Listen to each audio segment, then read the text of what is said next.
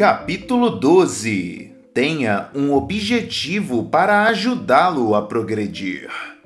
Cada porção do progresso humano, nossas invenções, grandes e pequenas, nossas descobertas na medicina, os triunfos da engenharia, nossos sucessos comerciais, foi visualizada antes de se tornar realidade. Satélites giram em torno da Terra não devido a descobertas acidentais, mas porque os cientistas estabeleceram como objetivo a conquista do espaço. Um objetivo é uma meta, um propósito. Um objetivo é mais do que um sonho, é um sonho atuante. É mais do que um vago quem me dera fazer. É um otimista é isso que vou fazer. Nada acontece, nenhum passo é dado sem que antes se estabeleça um objetivo. Sem um objetivo, os indivíduos apenas vagueiam pela vida. Ficam andando sem saber para onde vão, portanto, não chegam a lugar algum. Os objetivos são tão essenciais para a vida como o ar. Ninguém alcança o sucesso sem um objetivo. Ninguém vive sem ar. Determine claramente para onde você deseja ir. Dave Mahoney promoveu-se de um emprego mediano no departamento de correspondência de uma agência de publicidade a vice-presidente de uma agência aos 27 anos e a presidente da Good Humor Company aos 33. Eis o que ele declara a respeito dos objetivos. O que importa não é de onde você vem ou de onde você está, mas para onde você quer ir. O que importa não é de onde você vem ou de onde você está, mas para onde você quer ir. As grandes corporações planejam seus objetivos com 10 a 15 anos de antecedência. Os executivos que dirigem as empresas líderes devem perguntar: onde desejamos que esteja nossa empresa daqui a 10 anos? Então, julgam e coordenam seus esforços. A capacidade da nova fábrica é construída não consoante às necessidades atuais mas sim as do futuro, daqui a 5 ou 10 anos. São realizadas pesquisas para fabricar produtos que devem aparecer daqui a 10 anos. A moderna corporação não deixa seu futuro ao acaso. Você deixaria? Todos nós podemos aprender uma preciosa lição da previsão que é feita na indústria e no comércio. Podemos planejar com pelo menos 10 anos de antecedência. Você deve formar agora a imagem da pessoa que você será daqui a 10 anos, se pretende se tornar tal pessoa. Esse pensamento é crítico. Assim como a empresa que negligencia planejar com antecedência será uma outra empresa, isso se conseguir sobreviver, o indivíduo que deixa de estabelecer seus objetivos de longo prazo, com toda a certeza será mais uma outra pessoa perdida no redemoinho da vida. Sem objetivos, não podemos crescer. Deixem-me partilhar com vocês um exemplo de por que devemos planejar com bastante antecedência nossos objetivos para obtermos um sucesso real. Na semana passada, um jovem que chamaremos FB me procurou com um problema profissional. FB aparentava boas maneiras e inteligência.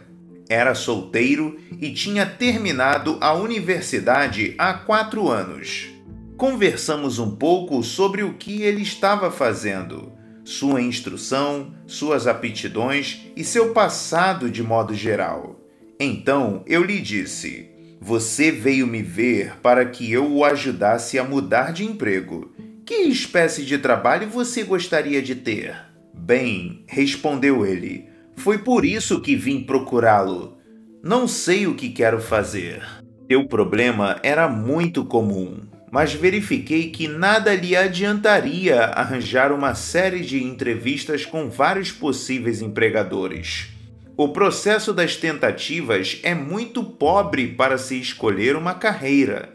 Com a quantidade de carreiras existentes, as possibilidades de se escolher a certa são de uma para dez. Eu sabia que precisava ajudar FB a ver que, antes de se dirigir a um lugar em busca de uma profissão, é preciso saber onde se chega àquele lugar. Assim, perguntei-lhe: Vamos encarar o plano para sua carreira deste ângulo. Você é capaz de descrever para mim sua própria imagem? Como será daqui a 10 anos? FB, depois de estudar a pergunta, respondeu: Bom, creio que é mais ou menos o que todo mundo deseja: um bom emprego que pague bem e um belo lar. Realmente, continuou ele, não tenho pensado muito nisso. Assegurei-lhe que era muito natural. Expliquei-lhe que o ato de escolher uma carreira era muito semelhante ao de comprar uma passagem de avião dizendo: Dê-me uma passagem. Os agentes que vendem as passagens nada poderão fazer por você se não souberem, se você não lhes disser para onde deseja ir. E eu também não poderei ajudá-lo a encontrar um emprego sem saber aonde você pretende ir. O que só você poderá me dizer. Isso pôs FB a pensar passamos as duas horas seguintes não falando sobre os méritos dos diversos empregos, mas sim discutindo como estabelecer objetivos. Acredito que FB tenha aprendido a lição mais importante do planejamento de uma carreira. Antes de partir, saiba para onde quer ir. Tal como uma grande corporação, planeje com antecedência. Num certo sentido, você é uma empresa, um negócio. Seu talento, sua capacidade, sua habilidade são seus produtos. Você deseja desenvolver seus produtos, portanto, eles exigem os mais altos preços possíveis. E você conseguirá isso planejando com antecedência. Eis duas etapas que o ajudarão. Em primeiro lugar, visualize seu futuro de três pontos de vista, três departamentos: do profissional, do pessoal e social.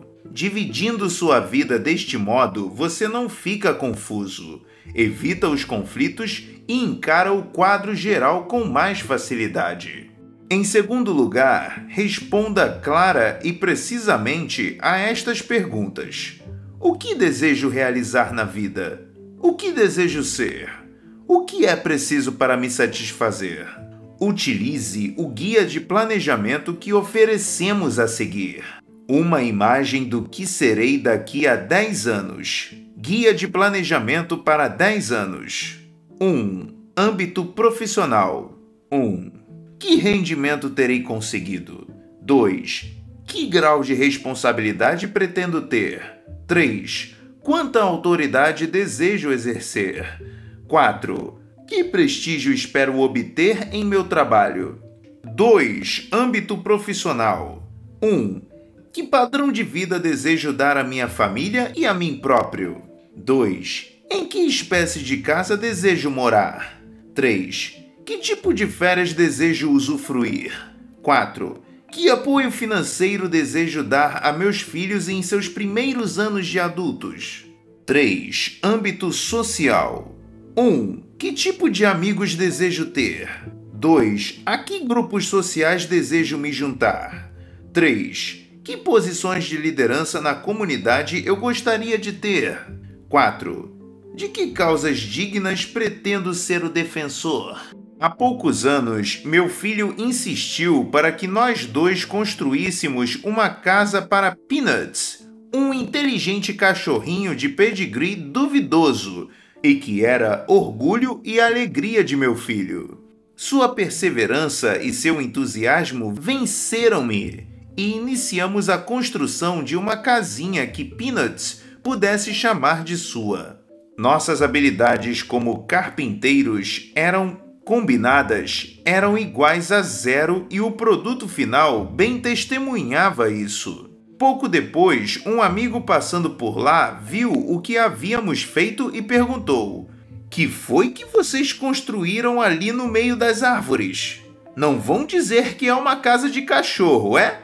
Respondi que era. Então ele apontou vários erros que havíamos cometido e resumiu tudo dizendo: Por que vocês não planejaram? Ninguém mais constrói uma casinha de cachorro sem fazer um projeto. E, por favor, quando visualizarem seu futuro, não tenham receio de projetar tudo azul. Hoje, os indivíduos são medidos pelo tamanho de seus sonhos. Ninguém faz mais do que pretende realizar. Assim sendo, visualize um grande futuro. A seguir, veja um trecho, palavra por palavra, do plano de vida de um de meus ex-alunos. Leia-o. Veja como esse camarada visualizou bem seu futuro lar. É óbvio que ao escrever isso ele se viu realmente no futuro. Meu objetivo é possuir uma propriedade rural. A casa será do tipo das fazendas do sul dos Estados Unidos, com dois pavimentos, colunas brancas e tudo mais. As terras serão cercadas e provavelmente terei um ou dois lagos onde eu e minha mulher desfrutaremos os prazeres da pesca. Atrás da casa ficarão os canis para meus cães de raça Doberman. Uma coisa que eu sempre desejei é uma longa alameda ladeada de árvores. Mas uma casa não é necessariamente um lar. Vou fazer o que puder para transformar nossa casa em algo mais do que um lugar apenas para comer e dormir.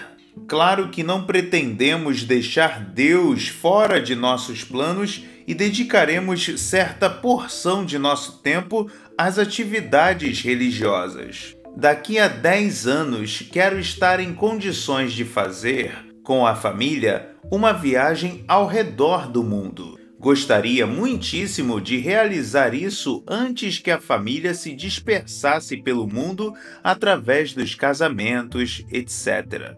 Se não tivermos tempo para fazermos a viagem toda de uma só vez, faremos em quatro ou cinco períodos de férias em separado e visitaremos uma parte diferente do mundo por ano.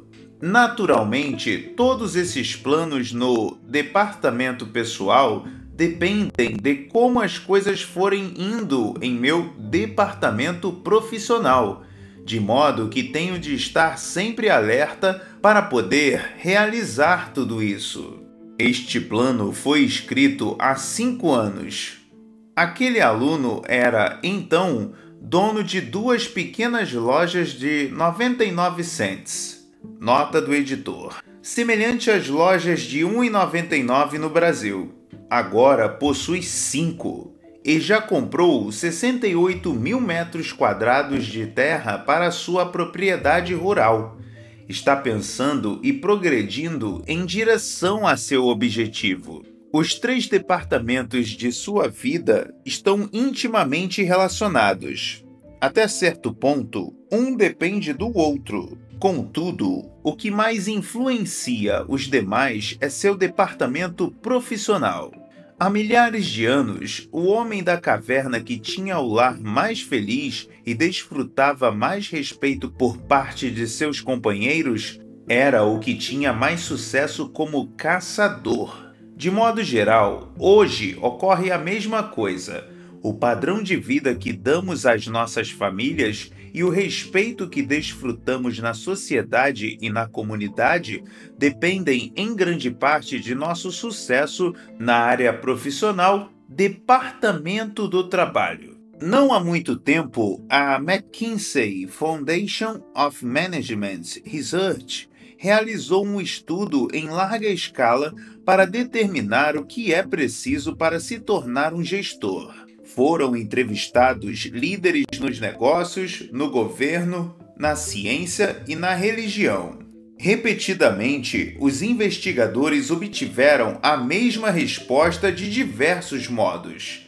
A mais importante qualidade para ser um gestor é desejar de maneira absoluta ir para frente.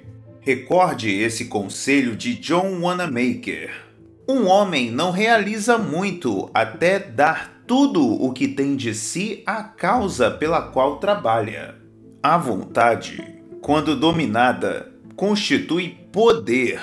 A incapacidade de seguir o desejo, de fazer o que você mais quer, prepara o caminho para a mediocridade. Lembro-me de uma conversa que mantive com um jovem escritor muito promissor numa faculdade de jornalismo. O rapaz tinha capacidade. Se alguém mostrava prometer algo na carreira de jornalista, esse alguém era ele.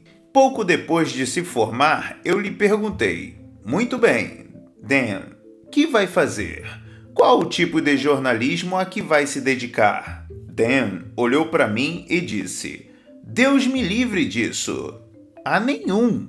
Gosto de escrever e de fazer reportagens mas já me diverti bastante trabalhando no jornal da faculdade, e jornalistas há às centenas, e não pretendo morrer de fome. Durante cinco anos não vi Dan nem ouvi falar dele. Então, uma tarde, encontrei-o por acaso em Nova Orleans. Dan estava trabalhando como diretor assistente de pessoal de uma empresa de eletrônica e imediatamente me contou que estava insatisfeito com seu trabalho. Sou razoavelmente bem pago. A empresa é maravilhosa e adquiri uma razoável estabilidade. Mas, quer saber de uma coisa? Não trabalho com o coração. Quem me dera que eu tivesse me empregado numa agência de publicidade ou num jornal quando saí da faculdade. A atitude de Dan refletia aborrecimento, desinteresse.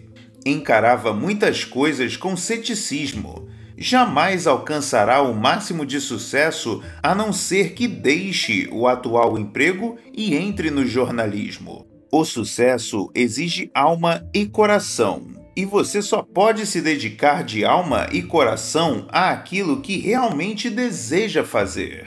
Tivesse Dan seguido seu desejo, teria alcançado o topo da carreira jornalística e, durante a ascensão, teria ganho muito mais dinheiro e muito maior satisfação pessoal do que encontrava em seu emprego atual. Mudar do que você não gosta de fazer para o que gosta é como colocar um motor de 500 cavalos num carro com 10 anos de idade. Todos nós desejamos alguma coisa. Todos sonhamos o que desejamos realmente fazer.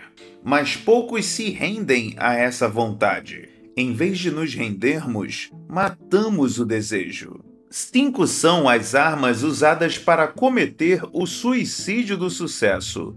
Destrua-as. São muito perigosas. 1. Um, autodepreciação você já ouviu dezenas de pessoas dizerem: Eu gostaria de ser médico, um chefe, um artista ou negociar por minha conta, mas não posso. Não tenho cabeça para isso. Mesmo que eu tentasse, não conseguiria. Falta-me instrução ou experiência. Muitos jovens destroem seus sonhos com a velha negativa da autodepreciação. 2 segurancite. As pessoas que dizem onde estou, estou muito seguro, usam a arma da segurança para assassinar seus sonhos. 3. Concorrência. A área já está saturada, ali o pessoal já está amontoado uns em cima dos outros. São observações que matam rapidamente a vontade. 4. Imposição dos pais. Tenho ouvido centenas de jovens explicarem como escolheram suas carreiras.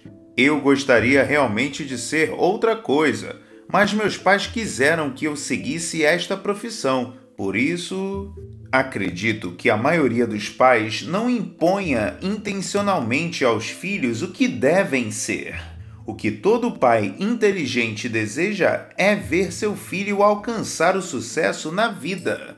Se o jovem ou a jovem explicam pacientemente por que desejam seguir uma profissão diferente, e se os pais têm a paciência de os escutar, não haverá atritos. No que diz respeito à escolha da profissão, tanto os pais como os filhos têm um objetivo comum: o sucesso. 5. Responsabilidade de família. Esse tipo de arma assassina do desejo é representada pela atitude de teria sido muito bom se eu houvesse trocado há cinco anos, mas agora é impossível, pois tenho uma família para cuidar. Jogue fora essas armas assassinas. Lembre-se de que a única maneira de poder desenvolver toda a força é fazer o que você deseja. Renda-se à vontade e você ganhará energia, entusiasmo, rapidez mental e até melhor saúde. E nunca é tarde demais para permitir que o desejo se imponha. A surpreendente maioria das pessoas bem-sucedidas trabalha muito mais que 40 horas por semana. E você não as ouve se queixarem de excesso de trabalho. As pessoas destinadas ao sucesso têm os olhos fixos num objetivo e isso lhes confere energia.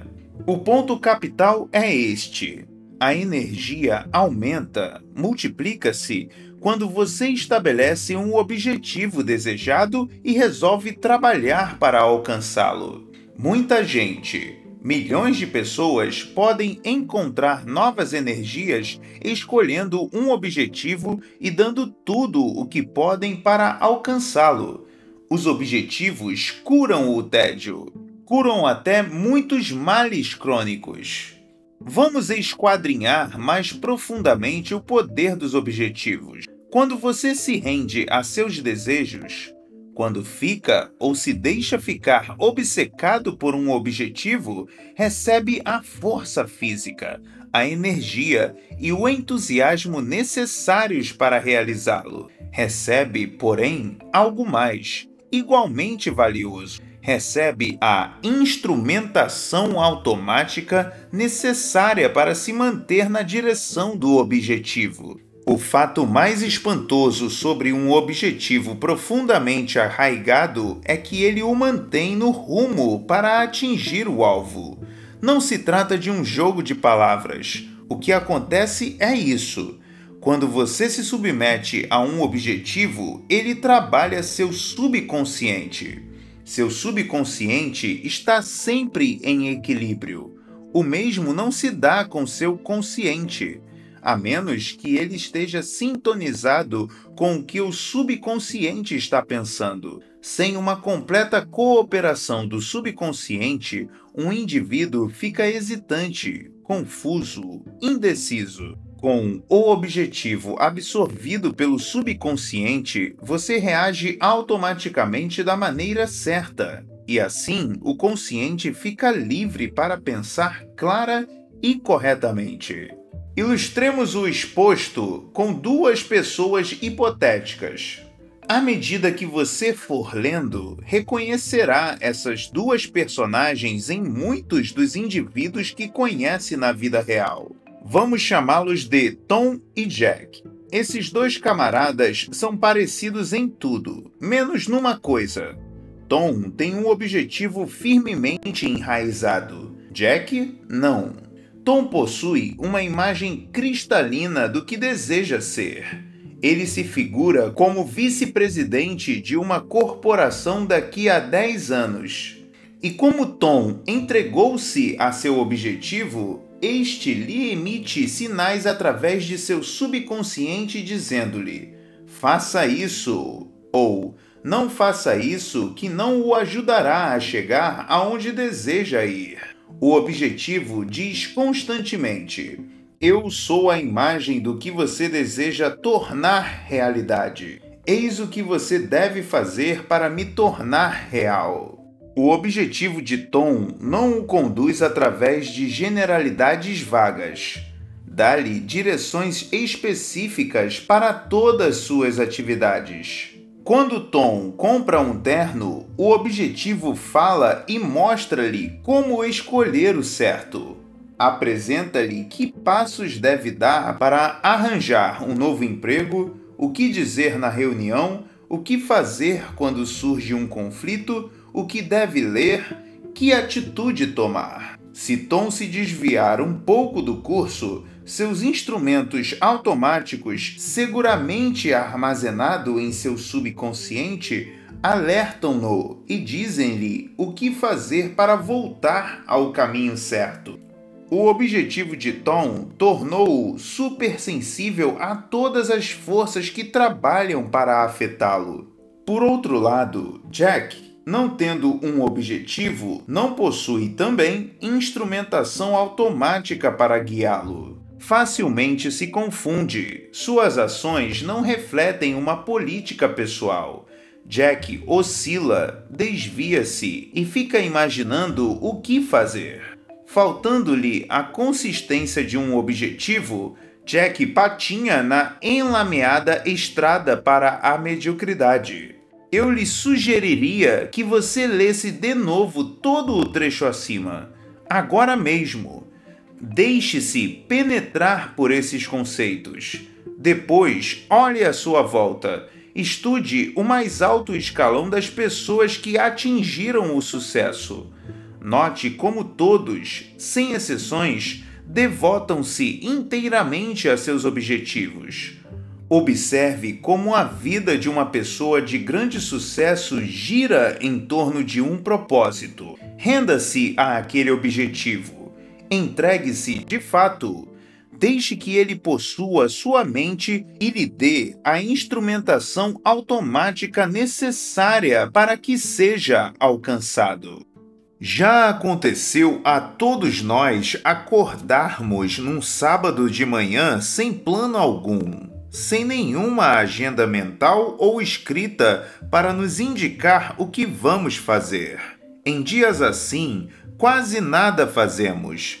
Vagamos a esmo o dia todo, felizes quando ele se finda.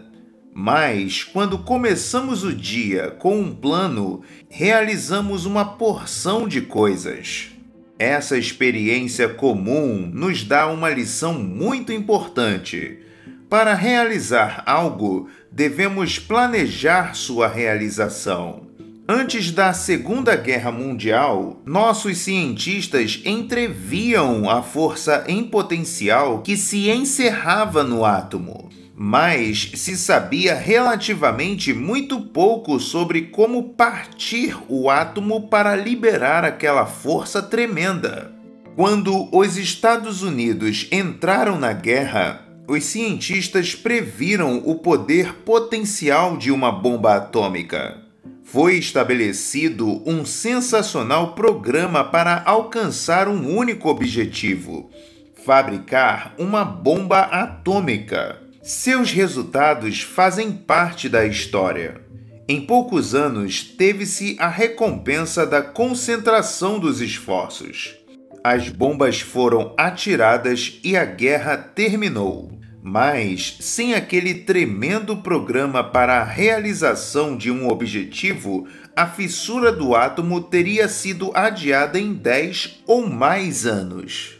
Fixe os objetivos para conseguir realizar qualquer coisa nosso grande sistema de produção estaria irremediavelmente perdido se os chefes de produção não estabelecessem e seguissem datas e programas pré-determinados.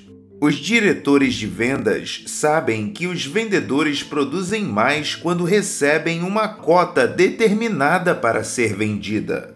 Os professores sabem que os alunos terminam seus trabalhos a tempo quando têm um prazo certo para fazê-los. Quando você procura o sucesso, deve estabelecer objetivos e impor-se prazos, datas e metas a serem cumpridos. Você realizará apenas aquilo que planeja. De acordo com o Dr. George E. Burt, da Escola de Medicina da Universidade de Tulane, especialista no estudo da longevidade humana, esta é determinada por vários fatores: peso, hereditariedade, dieta, tensão psíquica, hábitos pessoais. Mas o Dr. Burt diz que a maneira mais rápida para o fim é aposentar-se e nada fazer. Para continuar vivendo, todo ser humano deve manter um interesse na vida. Cada um de nós tem um caminho a escolher. A aposentadoria pode ser o princípio do fim. A atitude de não fazer nada senão comer e dormir é a mais rápida forma de autoenvenenamento da aposentadoria. A maioria das pessoas que encaram a aposentadoria como o fim de uma vida de atribuições verifica logo que ela significa o fim da própria vida. Sem nada para fazer, sem objetivo, o indivíduo logo se extingue. A maneira sensata de se aposentar é o método de agora é que vou trabalhar de verdade e depressa. Leo Gordon, um de meus melhores amigos, escreveu esse segundo método. Sua aposentadoria há vários anos do cargo de vice-presidente do maior banco de Atlanta foi, na verdade, o dia do começo para ele, que se estabeleceu como consultor comercial. E seu ritmo é de espantar. Agora, na casa dos 60, atende a inúmeros clientes e é solicitado por toda a parte como orador. Um de seus projetos especiais é auxiliar a organização da jovem sociedade Pi Sigma Epsilon, que congrega executivos de vendas e vendedores profissionais. Cada vez que vejo Liu, ele parece mais jovem. No espírito, tem apenas 30 anos Conheço poucas pessoas de quaisquer idades que estejam gozando mais da vida do que esse cidadão idoso que resolveu não se deixar retirar da pista. Mais que qualquer coisa, um objetivo encarado com seriedade é capaz de manter viva uma pessoa. A senhora D mãe de um colega meu, foi diagnosticada com câncer quando o filho tinha dois anos. Para tornar as coisas ainda piores, o marido havia morrido três meses antes. No entanto, a senhora D não desanimou. Ela estava decidida a ver seu filho de dois anos terminar o curso superior. E, para isso, dirigia ela própria uma loja de varejo que lhe fora deixada pelo esposo. Nesse meio tempo, teve de submeter-se a diversas intervenções cirúrgicas. E todas as vezes os médicos lhe diziam que viveria apenas alguns meses mais. O câncer jamais foi curado, mas aqueles poucos meses estenderam-se por 20 anos ela conseguiu ver o filho diplomado na universidade.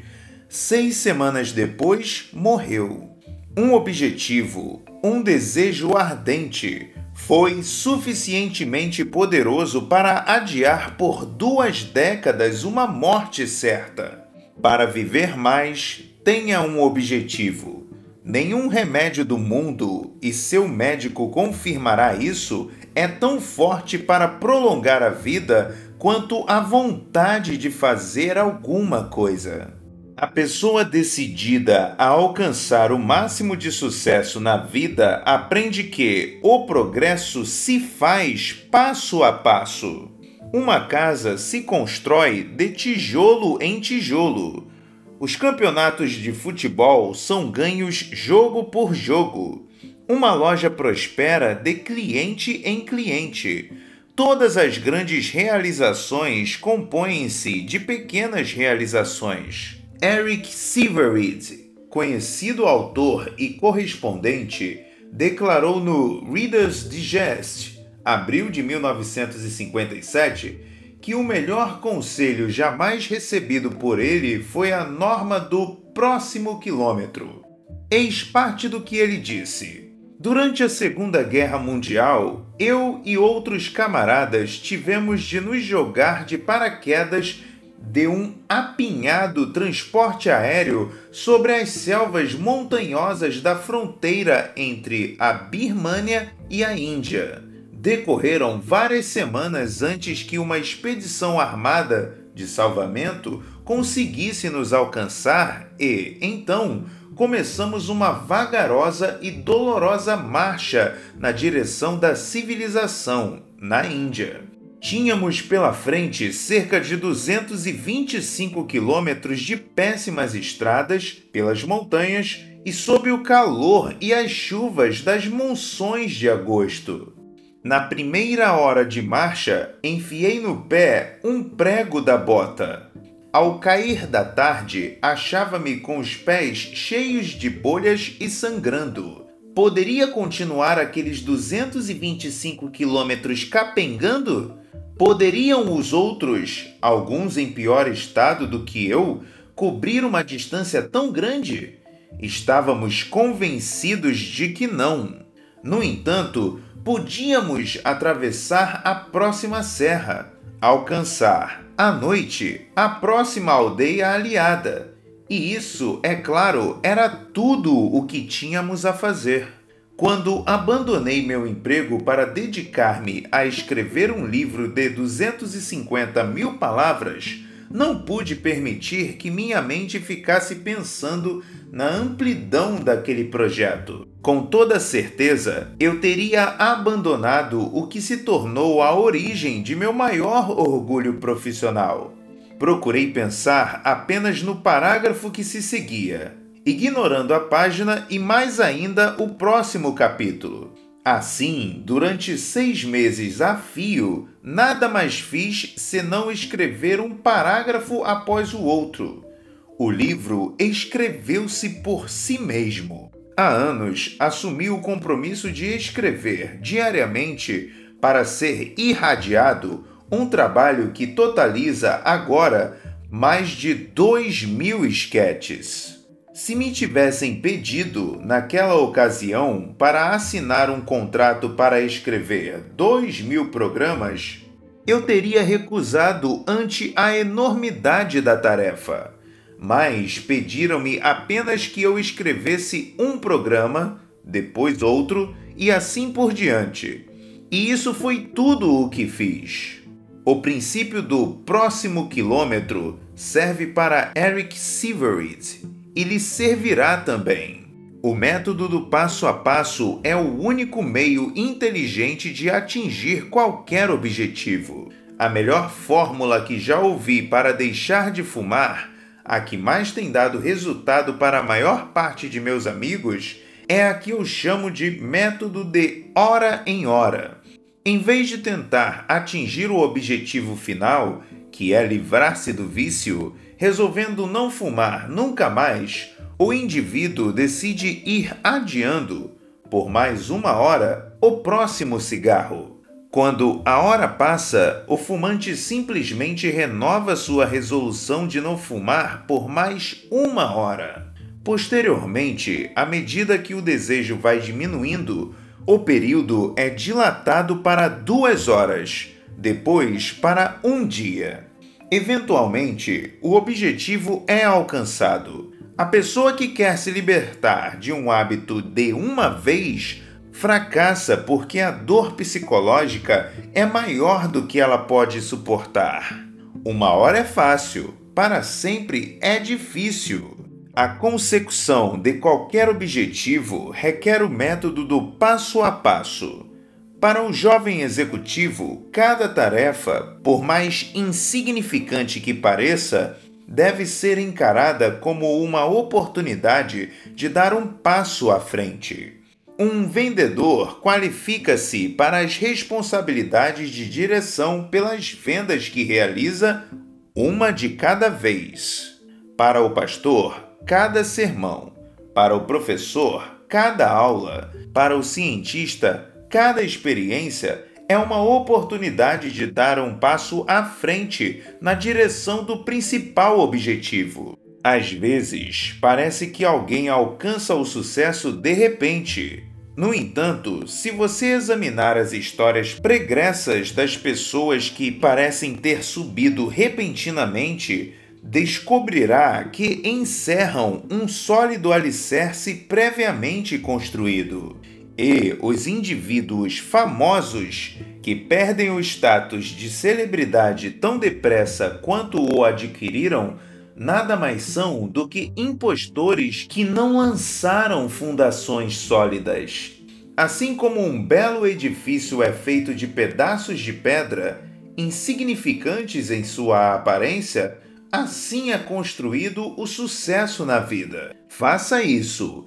Inicie a marcha para seu objetivo final, fazendo com que a próxima tarefa que tenha a realizar, por mais sem importância que pareça, constitua um passo na direção certa. Deposite essa pergunta na sua memória e utilize-a para avaliar tudo o que você fizer. Servirá isso para me ajudar a ir aonde eu quero? Se a resposta for negativa, recue. Se afirmativa, prossiga. Está claro, não alcançamos o sucesso com um grande pulo. Chegamos ali passo a passo. Um plano excelente consiste em estabelecer metas que devem ser cumpridas mensalmente. Examine-se. Decida o que você deve fazer de específico para se tornar mais eficiente. Use como guia a fórmula a seguir. Sob cada um dos principais títulos, anote o que você fará nos próximos 30 dias. Depois, passado esse período, examine os progressos realizados e estabeleça um novo objetivo de 30 dias. Mantenha-se sempre trabalhando nas pequenas tarefas a fim de ficar em forma para realizar as grandes. Guia de aperfeiçoamento para 30 dias. Entre hoje e traço, EID, abandonar os seguintes hábitos: 1. Um, adiar as coisas. 2. Falar de maneira negativa. 3. Assistir à TV por mais de uma hora por dia. 4. Fazer fofocas. 5. Outros. Traço. Adquirir os seguintes hábitos: 1. Um, examinar severamente minha aparência todas as manhãs. 2. Planejar de noite o trabalho do dia seguinte. 3. Elogiar as pessoas sempre que se apresentar uma oportunidade. 4. Outros. Traço. Valorizar-me junto a meus padrões destas maneiras. 1. Trabalhar melhor para incentivar meus subordinados. 2. Aprender mais sobre o que minha empresa faz e sobre seus clientes. 3. Fazer sugestões específicas para auxiliar a melhorar a eficiência da empresa. 4. Outros. Traço. Valorizar-me em casa das seguintes maneiras: 1. Um, apreciar mais as pequenas tarefas que meu cônjuge realiza e que considero obrigações. 2. Uma vez por semana, fazer algo de especial com toda a minha família. 3. Dedicar uma hora de atenção por dia à minha família. 4. Outros. Traço. Aguçar minha mente das seguintes maneiras: 1. Um, dedicar duas horas semanais para ler revistas profissionais no campo de minhas atividades. 2. Ler um livro que me seja útil. 3. Fazer novos amigos. 4. Passar 30 minutos por dia meditando, num ambiente calmo. 5. Outros. Traço. Da próxima vez em que você vir uma pessoa bem disposta, criativa e eficiente, lembre-se de que ela não nasceu assim. O investimento dia a dia Ter um bocado de esforço consciente é que faz o indivíduo tal qual ele é. A aquisição de novos hábitos positivos e o abandono dos velhos hábitos negativos é um processo que se elabora dia a dia. Elabore seu primeiro guia de aperfeiçoamento para 30 dias agora mesmo. Muitas vezes, quando estou discutindo a necessidade de se determinar um objetivo, alguém faz o seguinte comentário: Eu sei que trabalhar com um objetivo é muito importante, mas às vezes surgem situações que alteram meus planos. Não deixa de ser verdade que muitos fatores alheios a seu controle afetam seus fins. Pode ocorrer uma doença séria ou morte na família, o emprego pelo qual você está lutando pode ser desfeito, você pode ser vítima de um acidente. Por isso, há um ponto que você deve ter fixo na mente. Prepare-se para os desvios que for obrigado a fazer. Suponha que você estivesse dirigindo por uma estrada e chegasse a um local de trânsito impedido e que você não pudesse acampar ali ou voltar para casa. A estrada interrompida significa apenas que você não pode chegar aonde quer por ela. Tem de escolher um outro caminho. Veja como procedem os chefes militares. Quando fazem um plano para conquistar um objetivo, preparam outros, suplementares, para o caso de surgir um imprevisto. Se acontece algo que alune o plano A, eles mudam para o plano B. Você pode permanecer calmamente sentado num avião, mesmo que o aeroporto a que você se destina esteja interditado, pois sabe que o piloto tem uma série de alternativas de outros aeroportos e uma reserva de combustível. São muito raras as pessoas que alcançaram grande sucesso e não tiveram que fazer vários desvios. Quando fazemos um desvio, não somos obrigados a alterar nossos objetivos. Somente os alcançamos por um caminho diferente. Provavelmente você já ouviu alguém dizer: quem me dera que eu tivesse comprado aquela mercadoria lá por volta de 1900 e. Hoje eu estaria rico. Normalmente, quando as pessoas pensam em investimentos, pensam em mercadorias, bônus, propriedades ou outros tipos de bens. Mas o principal e mais compensador dos investimentos é o autoinvestimento a compra de coisas que produzam eficiência e força mental. As empresas em expansão sabem qual a situação que desfrutarão daqui a cinco anos, não pelo que vão realizar nesses cinco anos, mas pelo que investirão no presente. O lucro provém apenas de uma fonte o investimento. Isto encerra uma lição para cada um de nós. Para termos lucro, para obtermos uma recompensa acima de uma renda normal no futuro, devemos investir em nós mesmos. Devemos fazer nossos investimentos para atingirmos nossos objetivos. Eis dois sólidos altos investimentos capazes de dar bons lucros no futuro. Primeiro, Investimento na educação.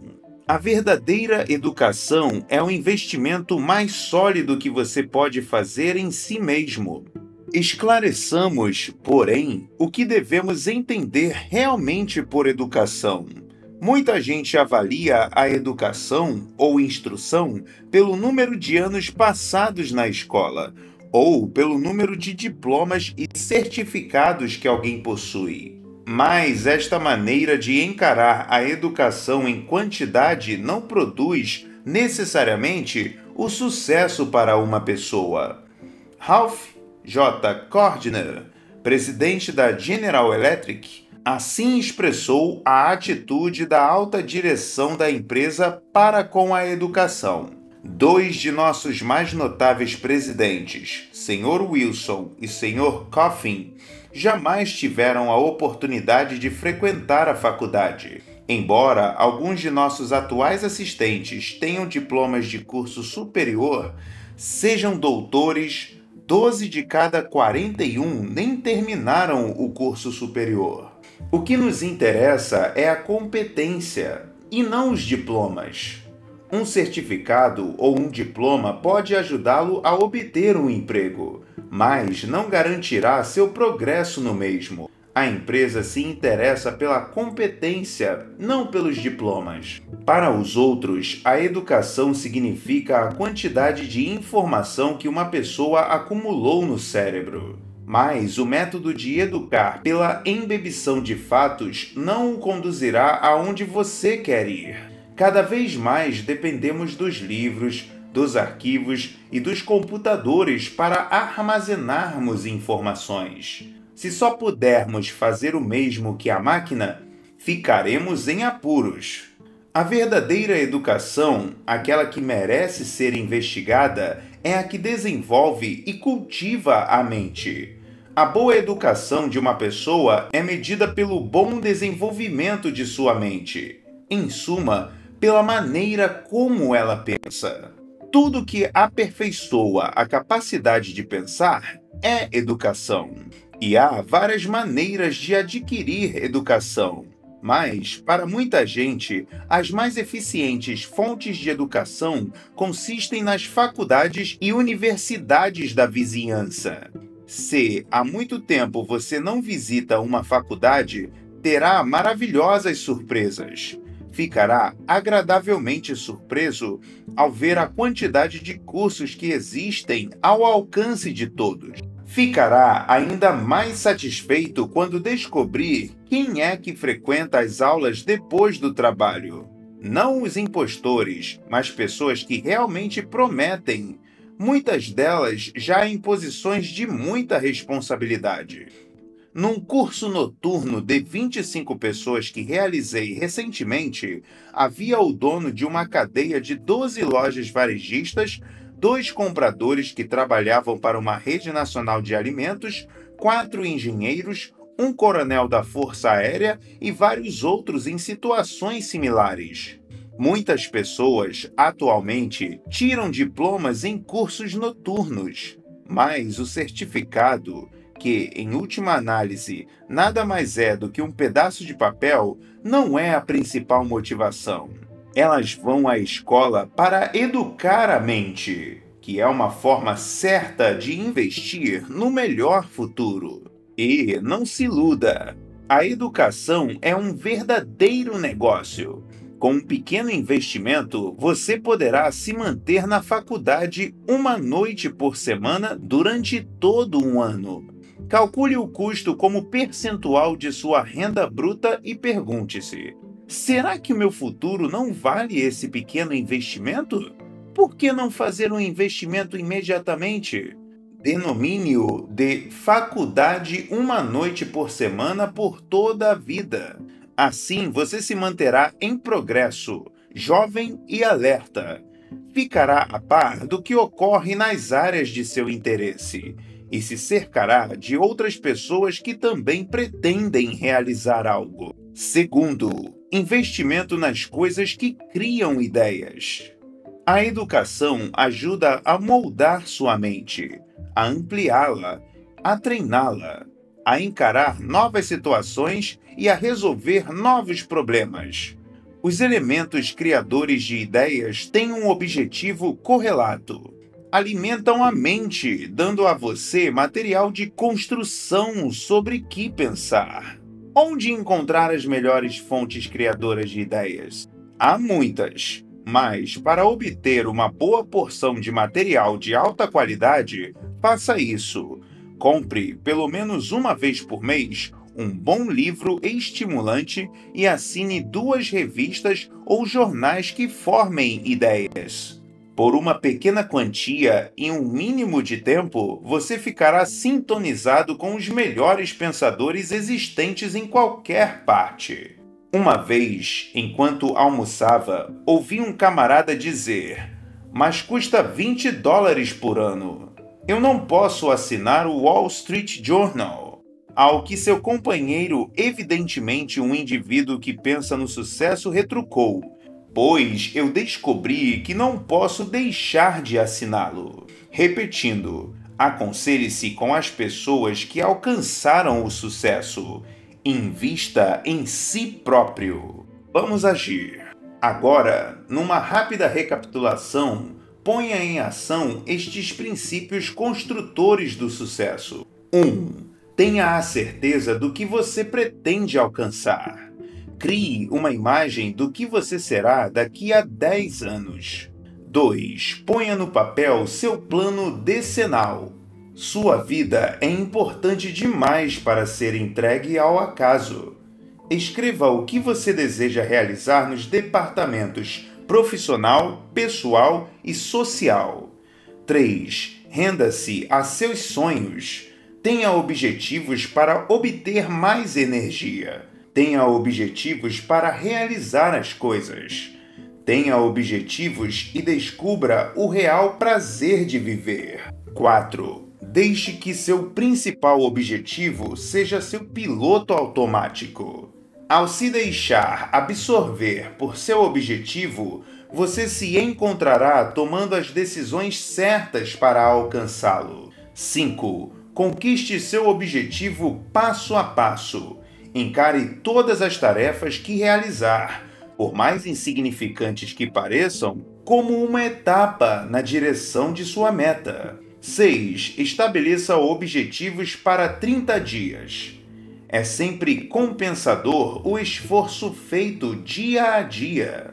7. Contorne os obstáculos. Um desvio significa simplesmente um outro caminho e jamais uma rendição. 8. Faça investimentos em si mesmo. Compre o que é capaz de construir força e eficiência mental. Faça investimentos na educação e no que desencadeia as ideias.